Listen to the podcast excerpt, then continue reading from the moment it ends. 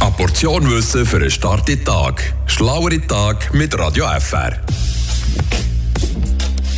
Im Jahr 1906 ist ein Buch namens Josephine Mutzenbacher von einer anonymen Autorin erschienen. Es ist ein Buch, das die Kunstfreiheit in Deutschland und auch bei uns massiv verändert hat. Nur das Buch, das ist ein Roman gewesen, wo eben die Lebensgeschichte von dieser Autorin selber erzählt. Und der Roman, der hat damals für viele rote Köpfe gesorgt. Es ist nämlich ein Buch gewesen, wo sexuelle Handlungen detailliert beschrieben worden sind.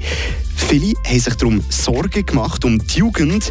Der Roman sei zu problematisch gewesen. Wo eine Verlagsgruppe eine illustrierte Version vom Buch veröffentlichen ist der Fall sogar vor das Gericht gegangen. Wie weit darf die Kunstfreiheit gehen und sind so sexuelle Inhalte überhaupt noch Kunst?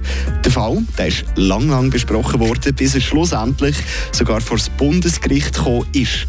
Dort hat man auch entschieden, dass der Roman darf veröffentlicht werden es ist schon ein wichtiges Beispiel geworden für die Anerkennung für sexuelle Inhalte, wo aber bis heute ging noch diskutiert wird, wie gut oder schlecht so Inhalt für die Gesellschaft ist.